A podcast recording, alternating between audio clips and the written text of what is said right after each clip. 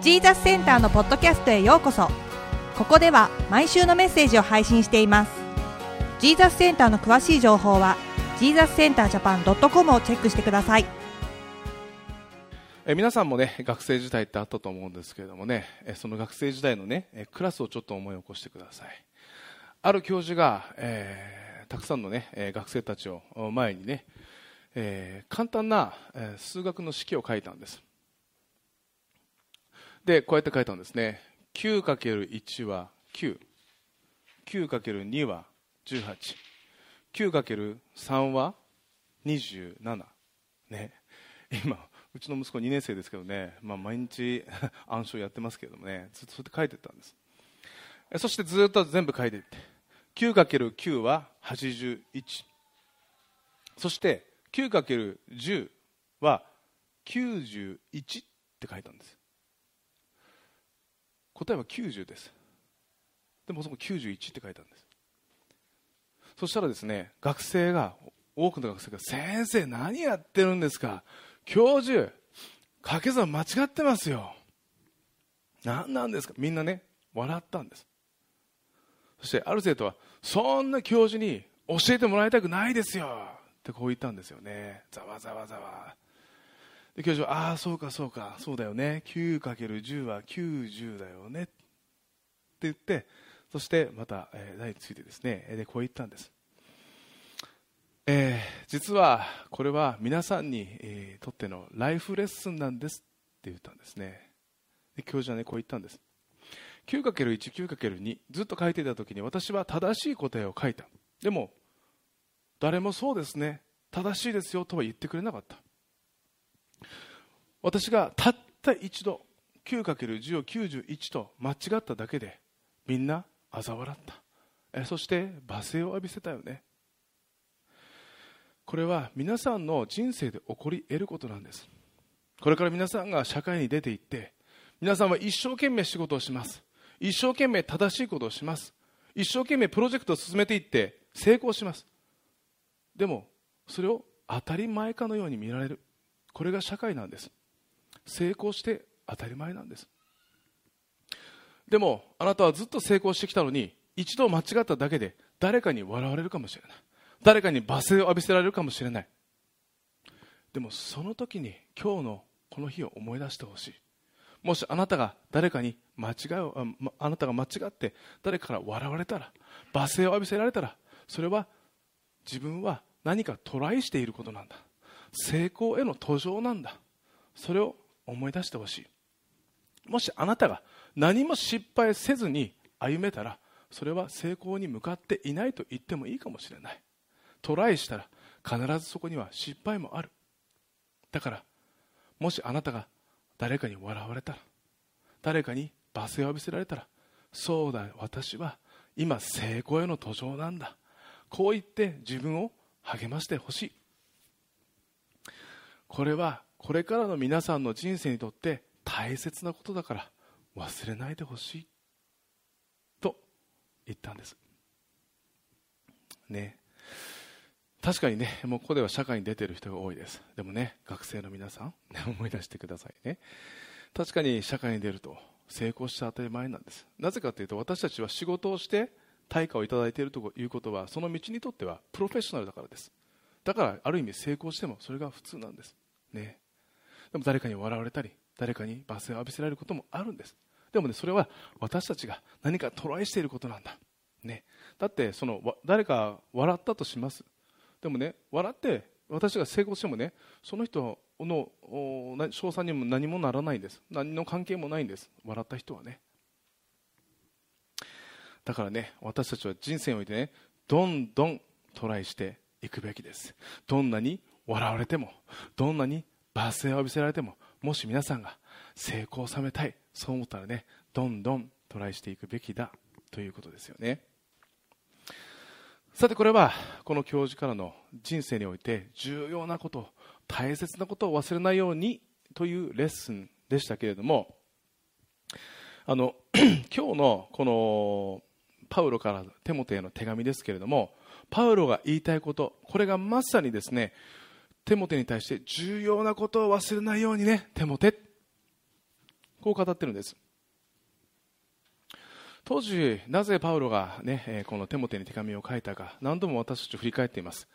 エペソという地方の教会にの監督として、え活躍していたテモテでしたけれどもそこで多くの問題によって押しつぶされそうになっていたんです。もう自分はこの仕事を辞めてもいいかもしれない。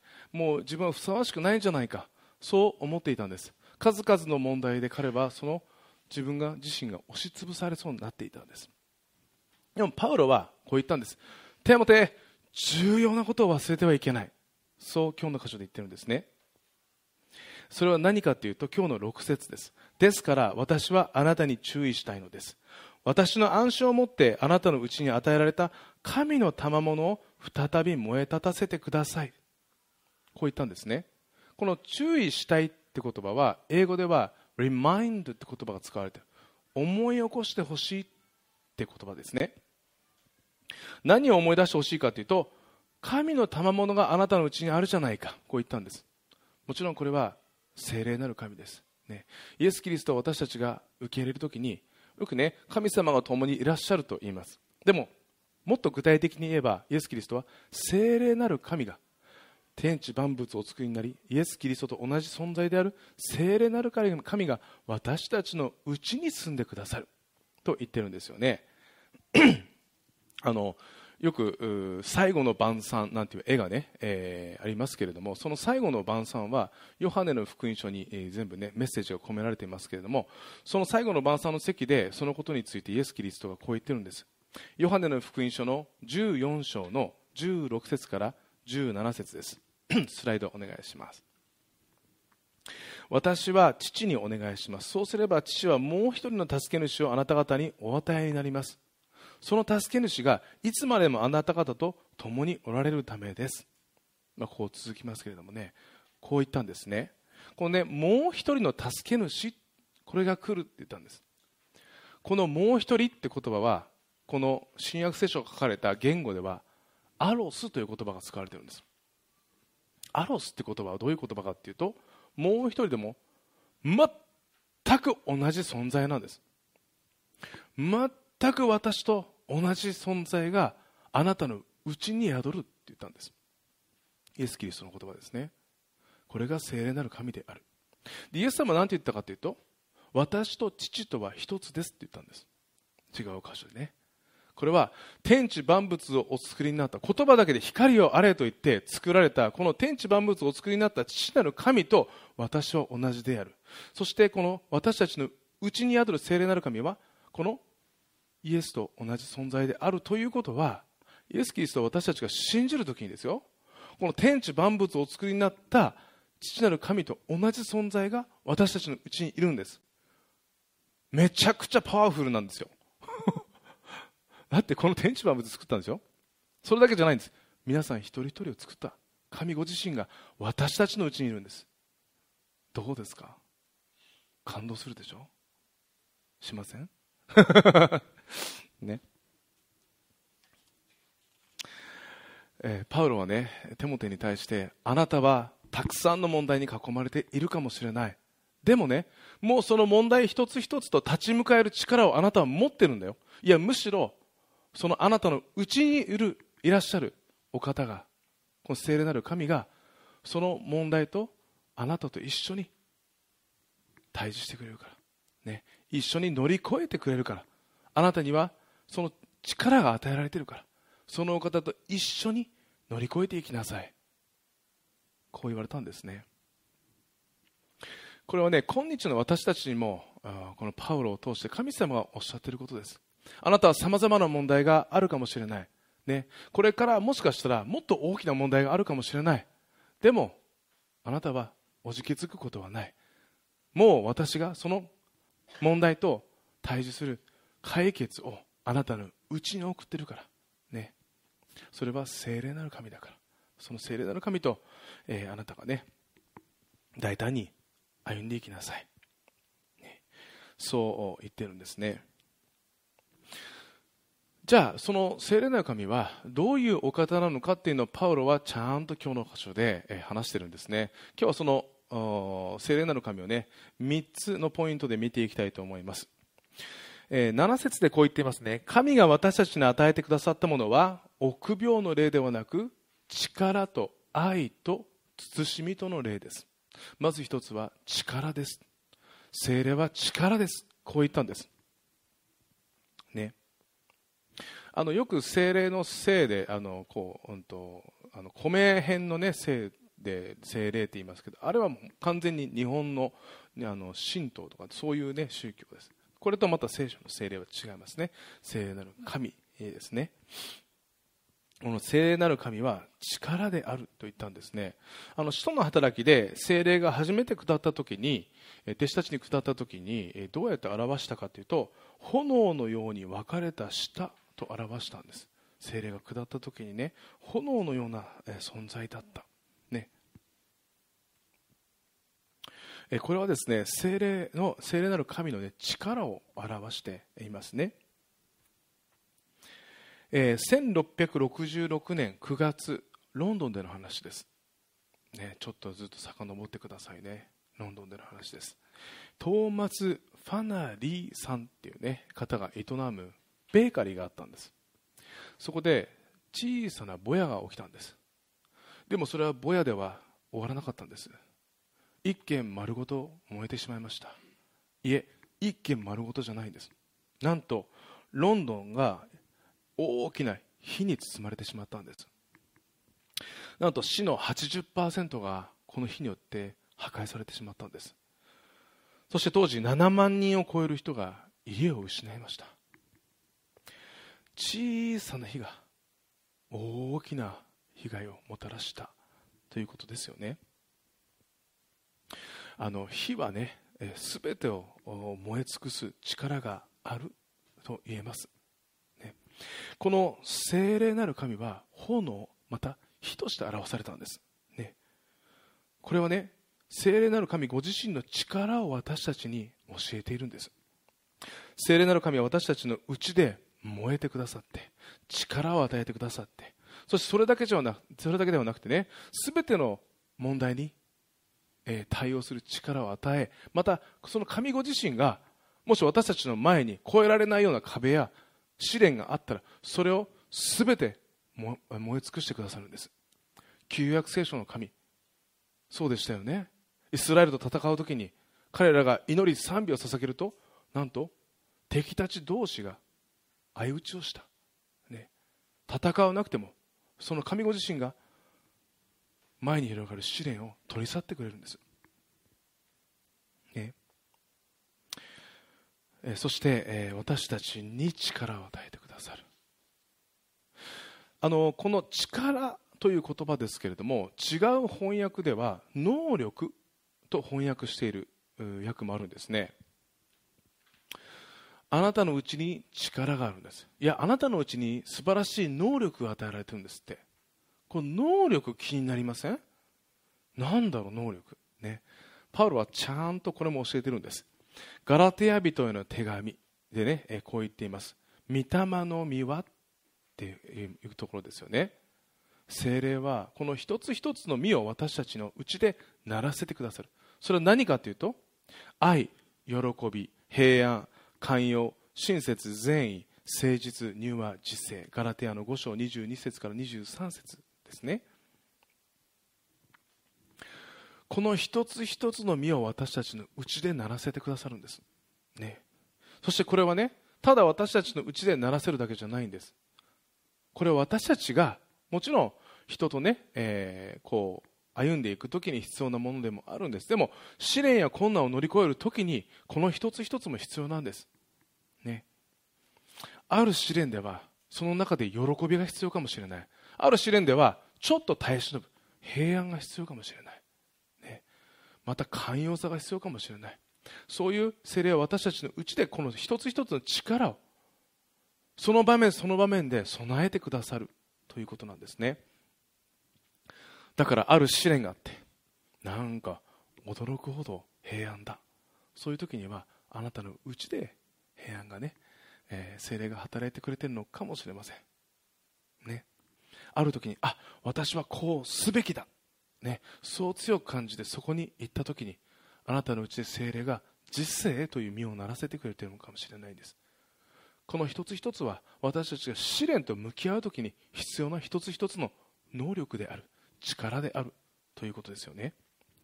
パウロはテモテに対してあなたは自分の力に頼ってはいけない。聖霊なる神の力に頼りなさい。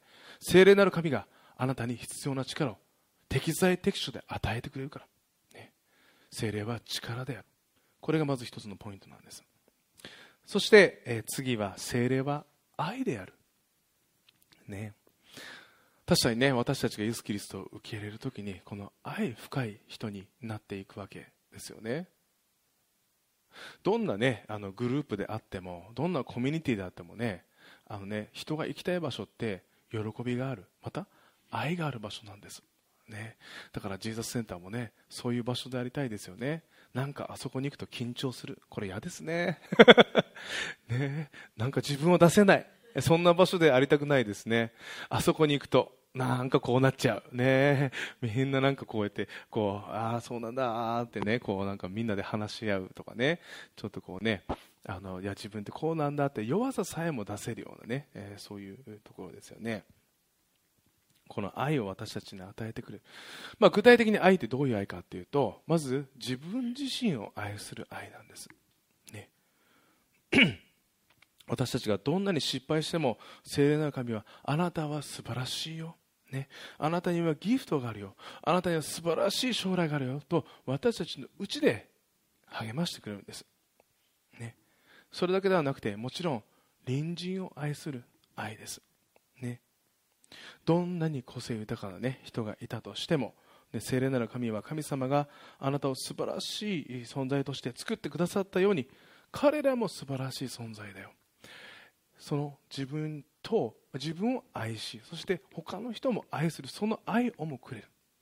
そして隣人ただの隣人を愛するのは簡単なんです。敵をも愛する愛を私たちの聖霊なる神はくださるんです。マタイの福音書の5章の44節から45節イエス・キリストはこう言ったんですね。しかし私は私はあなた方に言います。自分の敵を愛し迫害する者のために祈りなさい。それでこそ天におられるあなた方の父の子供と子供になれるのです、ね。えー、天の父は悪い人にも良い人にも太陽を昇らせ正しい人にも正しくない人にも雨を降らせてくださるからです。私たちの父なる神は本当に分け隔てなく無条件で愛する父なる神だからこそもしあなたがその子であるのならば父のようになりなさい、ね、ただ自分が自分の仲間を愛するのはもちろん簡単だ。でもあなたの父なる神が本当に無条件で全ての人を受け入れるようにあなたの敵も受け入れていきなさい。こう言ったんですね。確かにね私たちがねこの聖霊なる神の力を愛をね共に生きていく時に私たち自身がそういう人に変えられていくんですよね。あの数百年前の中国の小さな町での話なんです。アメリカ人の宣教師がそこにいたんですよね。で、えー、大運河に沿ってね、えー、そこで宣教活動をしていたんです。で、えー、ある日ですね旦那さんは数週間、まあ、あの他の地域に伝道に行かなければいけなかったんですね。で奥さんと3人の小さな子供たちが家に残されたんです、えー、なんとですね当時中国では干ばつがひどくてですね苛立ったボートの一団が町を襲うってことが起きてたんです。それを知った宣教師の奥さんはどうか私とこの3人の子供を守ってください。必死に祈ってたんです。なんと祈るたびにね平安が与えられたそうです。でもそのボートの手がですね、えー、もうそこまで来ていたんです。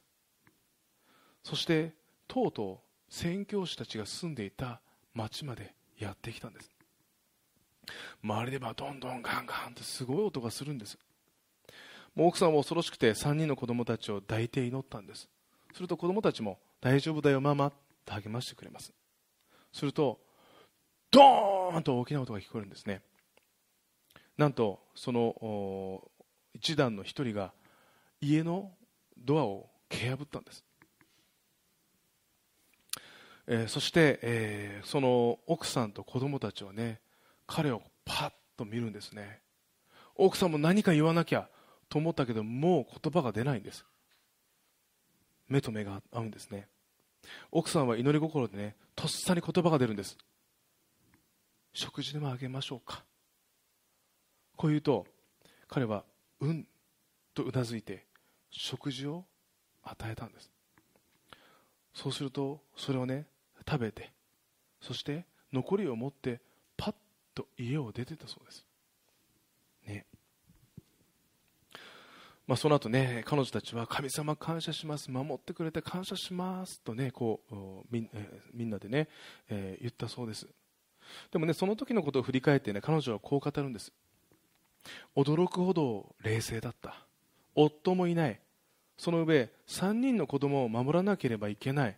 でも彼らが家に入った彼が家に入った時悲鳴も出さなかった。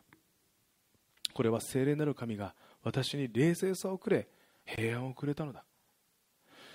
彼も何か必要としていると感じ憐れむ心敵を愛する心をさえくれた。家族の危機的状況を神が守ってくれた、ね、こう言ったそうですね。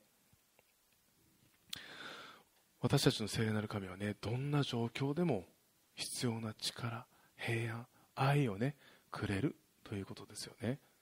ならば敵をも愛する愛をくれるということですね。聖霊なる神は力だ。愛だ。そして3つ目。3つ目はですね、えー、聖霊なる神は慎みをくれる。この慎みってねなんかこう慎んでとかなんかねお悔やみ申し上げますとかいう言葉がありますけれどもねあの聖書において慎むって言葉はねどんなに周りの状況が悪くても状況に左右されないで神に信頼することができるということなんです。試練や状況が変わっても神に信頼する心が揺るがないということなんですね。あのイエス・キリストのストーリーの中でガリラヤ湖という、ね、湖での話がいくつも出てきますけれどもある日弟子たちと船に乗っていると嵐に見舞われるんです。弟子たちはうわーどうしよう。沈んでしまうかもしれない。パッてイエス様いるんです。寝てるじゃん。イエス様。ね。寝てたんです。ね。すいませんちょっとイエス様何とかしてくださいよ。ちょっと。大変ですよ。そう言ったらイエス様何何て言われました？マルコの福音書の4章の40節でこう言ってるんです。イエスは彼らに言われた。どうしてそんなに怖がるのです？信仰がないのはどうしたことです？ってこう言ったんです。ね、イエス様はね、何があっても私が船にいるのになぜ恐れるのかって言ったんです。私は神ご自身である。そしてね、私がこの嵐を沈められないとでも思ったか、えー、そう言ったんですね。考えてみれば私たちの人生の船にもイエス・キリストが乗ってるんです。私のうちにいらっしゃるんです。ね。聖霊なる神として。だから何があっても私たちはいることはないわけですね、えー、パウロはねあなたには聖霊がいらっしゃる、ね、力と愛と慎みが共にあるんだからしっかり歩んできなさい。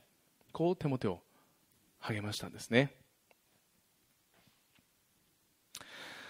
えー、先日ですね、えー、日本人、え、で、えーまあ、ヨーロッパで、まあ、世界中でも有名な指揮者である小沢誠二さんが亡くなった、ね、お亡くなりになったっていうね、まあ、ニュースがあありましたよね、まあ、もちろんこの方は、まあ、世界的な指揮者あスライドですか、えー、この次ですね。はいそうですね。小沢誠二さんですよね。であの指揮者でありまた音楽プロデューサー音楽監督も務めたわけですよね。経歴を見るともう名だたる、まあ、オーケストラと一緒に共にやってるんですけれどもね。皆さんもご存知だと思いますけれどもこの少し前に小沢誠二さんの、まあ、ドキュメンタリーがね、えー、放送されていたんです。それで、えー、小沢誠二さんのね、まあ、半生を振り返ってそしてあの指揮者ってね、まあ、こうやってこうなんていうかねこうみんなの前でやってますよね。あれすごい大変なんですって。なるのって。あの大変っていう言葉じゃ表せないぐらい大変なんです皆さん。まず音楽は学ぶ。これは当たり前ですよね。で音楽さまざまな音楽を学ばなきゃいけないんです。ただ音楽全般じゃないです。曲一曲一曲をどういう曲なのかっていうのを学ばなきゃいけないです。そしてそこで楽器一つ一つが何をしているのか。ドラムギターベースピアノこんなんじゃないんですよ。もうオーケストラってたくさんありますからね。全てを学ばなきゃいけないです。ね。すごい大変なんですって。で、えっと、指揮者になるためには大体皆さん学校に行くんです。で、えー、オーストリアのあるねその音楽大学に、えー、そのドキュメンタリーが行ってたんです。一人のねオーストリアのあの学生をねにフォーカスして、彼がどういうふうにこう指揮者としてなっていくのかねまあ、小沢さんの反省も含めて、そうやって指揮者というものはどういうふうになっていくのかっていうのをフォーカスあのしてたんですねでまあさまざまなこうシーンがあって彼も大変そうなんですよねもちろん彼のインタビューもあるんですでね、あの彼のインタビューの時にね、あの彼はこう言ったんです。指揮者はね、本当に大変だ。あの日本人の有名な政治小沢が私のうちにいてくれたら、私は何も学ばなくていいのに。で、こう笑ってたんです。確かにそうですよね。彼はこれからたくさん学ばなきゃいけない。もうどれぐらい学ばなきゃいけないんだろう。それを考えただけでも彼は押しつぶされてしまう。もしあの小沢誠二が私のうちにいたらもう彼が全てを経験してるんです彼が全てを学んでるんです。だからねもし彼のうちに小沢誠二がいたらオーケストラの前に立ってもう彼は何も考えなくていいんです。勝手に小沢誠二がふって 動いてくれるわけですよね。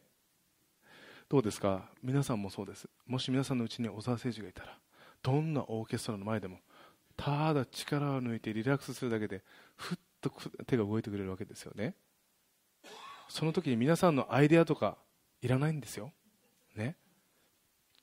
ちょっとドラムがうるさいな。なんてやったらねこれ皆さんのアイデアでね皆さん素人ですからね私も含め邪魔するんです。邪魔になっちゃうんです。これはねこの小沢誠二のねがうちにいたらっていう彼のね話はね私と私たちと聖霊なる神の関係によく似てるんです。私たちの聖霊なる神はこの天地万物をお作りになった偉大な神なんです。だから皆さん邪魔しないでください。皆さんのうちで本当に私たちに力を与えようとしているんです。私たちを通して愛を流そうとしているんです。どんな時にも慎む力を与えてくれるんです。でもね私たちはその前の状況を見て自分を働かせるんです。あ怖あダメだできない。そう思ってしまうんです。それは邪魔なんです。もしかすると今日の箇所のテモテはこの聖霊なる神を邪魔していたのかもしれません。なぜかというとパウロはこう言ったんです。神の賜物を再び燃え立たせてくださいって言ったんです。これはねテモテの中で聖霊なる神が神がねもしかしたらちょっと消えそうになってたんです。テモテはもうダメかもしれない。自分の考えで生活していたからです。この聖霊なる神を押しつぶしてしまいそうになったからですね。皆さん残念ながら私たちもこの神の邪魔をできるんです。え？この世界を作った神様の？そうなんです。どうやってか？自己中心です。私たちが自分で何かしようそう思ってたら神様を邪魔してしまうんです。ね。えガラテヤ人への手紙の5章の16節でこう言っています。これもパウロの手紙ですけれども、私は言います。精霊によって歩みなさい。そうすれば、決して肉の欲望を満足させるようなことはありません。ね。じゃあ、精霊なる神はどうやって私たちに力を与えるんですか？愛を与えるんですか？祈りの中で与えてくれるかもしれない。また、聖書の箇所を通して、言葉を通して与えてくれるかもしれない。方法はわからないです。でももしかしたらもう皆さんそういう体験をしてらっしゃる方もいるかもしれないこの状況でなんか平安を感じた喜びを感じたなんか勇気を与えてもらった、ね、でも皆さんこれからどんなことがあったとしてもこのパウロのメッセージを私たちは思い起こすべきです。